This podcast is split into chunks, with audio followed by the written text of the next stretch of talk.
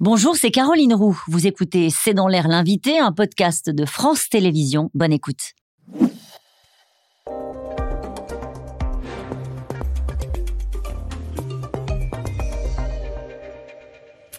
Bonsoir à toutes et à tous, bienvenue dans C'est dans l'air. Mon invité ce soir est Cécile Duflo. Bonsoir. Bonsoir. Merci d'avoir accepté cette invitation. Vous êtes la directrice générale euh, d'Oxfam France. Vous avez signé une tribune avec d'autres associations de défense de l'environnement pour interpeller les élus, le gouvernement sur ce qui nous attend cet été et sur la nécessité, eh bien, dès maintenant, de penser la façon dont on va devoir gérer euh, l'absence d'eau, la sécheresse, sans accroître les inégalités. L'accès à l'eau devient à vos yeux un enjeu majeur. Vous dites boire ou gaspiller, c'est le titre de la tribune. Hein. Euh, boire ou gaspiller l'eau, il faut choisir. Euh, qu'est-ce qui vous inquiète? Qu'est-ce que vous craignez? Ce que l'on craint, c'est d'abord qu'on n'ait pas bien imaginé qu'on doit faire face à cette situation maintenant. On avait un peu le sentiment que oui, bien sûr, ça allait poser des problèmes, mais plus tard. Ce qui se passe dans les Pyrénées-Orientales et même ce qui se passe dans la moitié nord de la France, hein, où les pluies de l'été n'ont pas mmh. vraiment rechargé les nappes, c'est qu'on va devoir euh, être dans cette situation de choisir qu'est-ce qu'on fait de l'eau euh, qu'on peut utiliser. Et on voit bien que si jamais on privilégie quelques-uns ou on laisse certains gaspiller. La question de l'irrigation est un vrai débat. Mais Parler des agriculteurs Voilà, parce que c'est la moitié de l'eau qui est consommée pour l'agriculture. Et dont certains euh, qui ont une, agriculture très consommatrice en eau et donc qui sont tentés d'être les premiers à, puiser de l'eau. Mais il y a des, usages qui sont, on va dire, plus discutables. Mais là, on voit par exemple du maïs, du maïs irrigué sur ces photos-là. Là, dans l'urgence, on ne peut pas leur dire qu'ils ne peuvent pas arroser. Mais voilà le problème. C'est quand on a attendu, attendu, en disant mais non, mais non, mais non, vous êtes alarmiste, etc. Ben, on est dans le mur, c'est-à-dire qu'il n'y a plus d'eau. Donc à un moment, on pourra bien dire ben, ils, veulent, ils veulent continuer à arroser, il n'y aura plus d'eau. C'est ce qui se passe dans les Pyrénées-Orientales. Mmh. C'est que la question commence à se poser de savoir comment on abreuve le bétail. Euh, donc euh, il va falloir se poser cette question. Et si on veut que ce ne soit pas vécu de manière absolument insupportable, il faut commencer par supprimer tous les usages superflus. Et Sans dérogation, dites-vous. Il ne faut pas ben de dérogation. Ben, si vous donnez des dérogations, et notamment si vous donnez des dérogations à ceux qui ont plus de moyens, vous créez un sentiment d'injustice puissant. Et ce qui s'est passé en Espagne euh, très récemment, c'est qu'il y a eu des attaques et des sabotages et des destructions de certaines pompes, dont certaines d'ailleurs étaient illégales. Donc on crée de la violence. Pourquoi? Parce que l'eau, c'est vraiment absolument vital. On est déjà dans la guerre de l'eau, Cécile Duflo pour une part, on l'est, et moins on le gère de manière anticipée, plus on le sera. C'est pour ça qu'on a publié cette tribune avec Alternative, avec Greenpeace, avec d'autres. C'est qu'on dit maintenant, nous y sommes, donc affrontons la réalité. Mais ça veut dire quoi concrètement pour les élus, euh, pour euh, les maires, pour euh, même le gouvernement? Parce qu'il y a eu un plan haut qui a été annoncé avec 53 mesures, justement pour donner le sentiment qu'on anticipait sur un été de sécheresse. Qu'est-ce que concrètement vous attendez des élus qui disent, bon, vous, vous serez prioritaire vous, vous ne pourrez pas remplir votre piscine Ce qui est prioritaire, ce qui est prioritaire, c'est de boire. D'accord, ça c'est vraiment. Euh, mais parce que ça veut dire qu'il y a des gens qui ont plus d'eau au robinet. Et quand vous avez plus d'eau au robinet, mais que vous n'avez pas les moyens de vous déplacer pour aller faire les courses, les personnes âgées par exemple, c'est un vrai sujet. Comment on n'oublie personne pour apporter de l'eau à tout le monde hein, Il faut quand même se mettre dans cette idée. On sera, là, on sera dans ce schéma-là cet été. On est possiblement dans ce schéma-là. Il y a déjà des communes l'été dernier qui ont été dans ce schéma-là et on a envie de pas regarder. Ensuite, pourquoi il faut aider les élus? Parce que quand euh, vous avez par exemple des habitants qui ont installé à grands frais un système euh, d'arrosage automatique de leur pelouse pour avoir une pelouse totalement verte le 10 euh, août. Il faut leur dire c'est pas possible. Et pour certains, il faut même restreindre le débit d'eau qui leur est autorisé. Et c'est compliqué. Mm. Et il ne faut pas le laisser reposer sur les épaules euh, d'un maire d'une commune de 250 habitants. Il faut que les parce que ça va créer des tensions. Parce que ça va créer des tensions, parce qu'ils vont être menacés. Et on voit bien que c'est déjà compliqué. Et plus les sujets vont devenir difficiles, plus la pression va être forte. Votre sujet, comme toujours, puisque en tant que présidente de l'Oxfam, c'est euh, d'anticiper sur les inégalités. Euh, à votre avis, c'est comme ça qu'il faut appréhender le sujet de l'écologie? De façon plus générale, euh, on voit bien d'ailleurs, le GIEC l'a écrit, que si on ne traite pas symétriquement la question des inégalités sociales et la question du climat, on s'en sortira pas. On mmh. fera les gilets jaunes.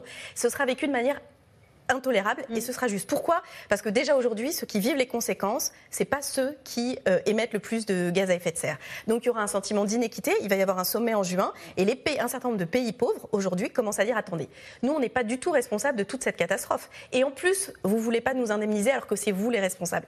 Donc il faut bien voir que si on n'anticipe pas ces tensions, elles vont être encore plus fortes. De toute façon, maintenant, c'est n'est pas un choix, c'est une nécessité. Soit on l'organise, soit on le subit. Cécile Duflo, Qu'est-ce que vous êtes dit quand vous avez entendu Jean Pisani-Ferry, qui est un économiste qui a collaboré au programme d'Emmanuel Macron, dire il faut un ISF vert Il dit il va falloir entre 50 et 60 milliards par an pour payer le coût de la transition écologique, cette mutation économique, et il dit il va falloir faire payer les plus riches. Qu'est-ce que vous êtes dit? Ça fait des années que vous portez ces propos-là? Oui, et surtout, on a publié même un rapport euh, l'année dernière, au mois de février, et on nous a dit Ah, mais vous aimez pas les riches, et puis ça n'existe pas, c'est pas possible. Ce qui est intéressant dans ce rapport, c'est qu'il a été travaillé par énormément de monde, au plus haut niveau de l'État, par des fonctionnaires de tous les ministères. Et en fait, quand on travaille sérieusement sur cette question, on en arrive à cette conclusion. C'est ça qui est intéressant. Alors, ça a été balayé par le gouvernement. Hein. Oui, enfin, vous savez, ils peuvent le balayer. On ne balaye pas la réalité. On pourra dire, euh, c'est hors de question, par exemple, d'empêcher les golfs d'arroser quand il y aura plus d'eau au robinet ou qu'il y aura plus d'eau au bout des tuyaux. Ben voilà. C'est en fait face à la question climatique, le fait de dire euh, il n'y a pas de sujet, ça marche pas. Ah, et, j'allais dire, c'est ce qui valide. Vous, vous l'avez dit, hein, les écologistes dont je suis, ça fait 15 ans qu'on dit la même chose. Maintenant, il se passe ce qu'on avait annoncé en pire. Je voudrais vous faire écouter. À votre place hier, il y avait Jacques Attali.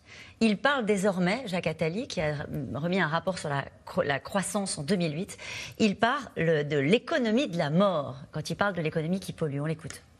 Il faut se débarrasser de l'économie de la mort. Tout ce qui tourne autour de l'énergie fossile, c'est 50% du PIB, hein, l'économie de la mort. 50 à 60% du PIB dans tous nos pays. C'est 50% de votre consommation mmh. personnelle. Mmh. Les vêtements, euh, les, le transport, euh, le plastique qui mhm. nous environne, c'est 50% de nos consommations personnelles. C'est une question de vérité. Si on ne fait pas ça, dans 25 ans, le tiers de l'humanité ne euh, va pas pouvoir vivre et va devoir se déplacer massivement. il y a une solution à tous ces problèmes. La solution existe, elle est dans cette mutation, ce que j'appelle le grand virage. Mais il faut le faire. Le grand virage, il faut le faire. Ça y est, vous y êtes au fond.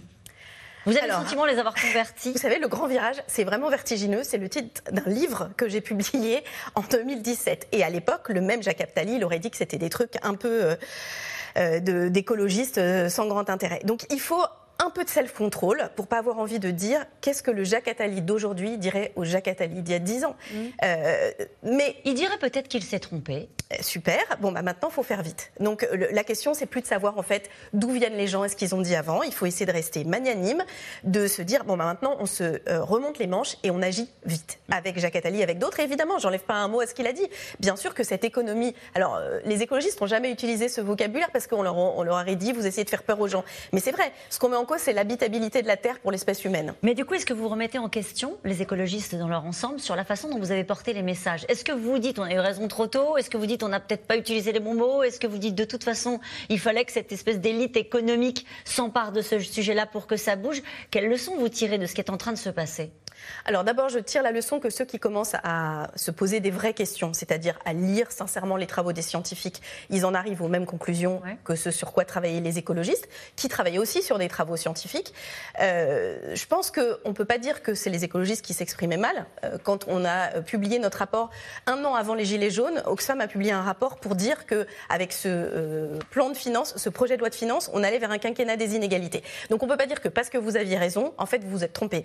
En revanche, ce qui est sûr, c'est qu'il y avait des intérêts très puissants, parce que le sous-entendu, c'est que l'économie de la mort rapporte énormément. Les pétroliers ont gagné énormément d'argent et ont dépensé énormément d'argent pour essayer de faire taire tous ceux qui voulaient faire bouger les choses. Donc oui, il y aura quand même un moment euh, d'explication de gravure avec ceux qui sont responsables du temps perdu évidemment, on va au-delà d'un nouveau modèle. Euh, on parle des assureurs qui ont été reçus euh, notamment à, Bercy, parce que la question de l'assurance dans certaines régions, justement, qui vont être soumises aux catastrophes climatiques, se pose désormais. On ne pourra plus être assuré dans certaines régions. Alors, elle se pose de manière extrêmement forte aux États-Unis, aux États-Unis, hein, pas dans un petit pays. Les deux plus grandes compagnies d'assurance américaines ont annoncé qu'elles n'assureraient plus aucune habitation en Californie, dans tout l'État dans tout l'État, ah, parce que la Californie est un État très vulnérable à la sécheresse, aux incendies, mais même à la submersion marine. Et donc, il faut comprendre qu'un certain nombre, si on continue sur cette pente, il y a tout un tas de gens qui ne pourront plus assurer leur maison. Donc évidemment, quand les assureurs vont pas bien, ils se retournent toujours vers l'État en demandant à ce que l'État euh, soit là en dernier recours. C'est pour ça que la question de la justice et de la solidarité est importante. Parce qu'à la fin, c'est à cette solidarité qu'on demandera de faire appel. Et j'imagine que vous avez lu la une du Monde aujourd'hui avec euh, cette note inédite de l'Institut des politiques publiques qui s'appuie sur des données de l'administration fiscale et qui dit en gros que plus on monte, euh, plus on gagne d'argent, les ultra riches payent moins d'impôts. C'était c'était un, présupposé que vous défendez politiquement depuis des années, avec des chiffres qui sont très clairs. Hein. Euh, les, plus, les plus fortunés passant de 46% à l'entrée de la population à 26% d'imposition pour les 75 foyers euh, du sommet de la pyramide. En gros, plus on gagne, moins on paye. Oui. Bon, bah, ça vous surprend pas? Alors non, ça nous surprend pas parce que c'est ce qu'on explique depuis longtemps. On nous explique vous aimez pas les riches et puis les Français n'aiment pas l'impôt. C'est vrai, vous aimez pas les riches? Non, euh, je pense qu'ils sont tellement riches que si on leur enlève ce dont on a besoin pour financer la transition écologique, ils seront toujours méga riches. C'est ça qu'il faut comprendre. C'est que ça ne va pas les priver, en fait. Quand vous avez dépassé 1 milliard, 2 milliards, tout le reste, finalement, vous en faites pas grand-chose. Donc, ça nous permettra à tous d'aller mieux. Donc, je pense que oui, bien sûr que c'est que justice et ce sera aussi efficace. C'est d'ailleurs pour ça qu'un gauchiste écolo qui n'aime pas les riches comme Jean Pisani-Ferry en arrive à cette conclusion. Mais je le dis en souriant parce que c'est vrai. Parce que quand on pose les choses calmement, on arrive à cette conclusion. Je vais avoir votre réaction sur ce qui va nous animer avec les experts de C'est dans l'air dans un instant. Un barrage euh, a explosé au sud de l'Ukraine. Euh, la plus grave euh, catastrophe environnementale causée par l'homme en Europe depuis des décennies, a dit à l'instant le président ukrainien. C'est le cas? Vous le craignez? Oui, c'est dramatique. C'est un des effets délétères et un des nouveaux et nombreux effets délétères de la, de la guerre en Ukraine. Mais on voit bien que la vulnérabilité de nos sociétés, elle est très forte. Elle est forte euh, à l'égard des conflits, mais elle est forte parce que d'autres barrages sont menacés, exactement avec la, même ampleur de catastrophe, en Chine à cause du dérèglement climatique. Donc il faut être conscient de tout ça, mais se dire aussi que ce n'est pas une fatalité. Et on se retrouve dans un instant. Merci beaucoup Cécile Duflo avec les experts de C'est dans l'air. À tout de suite. Merci d'avoir écouté C'est dans l'air. Comme vous le savez, vous pouvez désormais écouter l'intégrale, mais aussi l'invité ou vos questions à nos experts. Tous ces podcasts sont disponibles gratuitement sur toutes les plateformes de streaming audio. Et pour le replay vidéo, c'est sur France.tv, bien évidemment. À bientôt.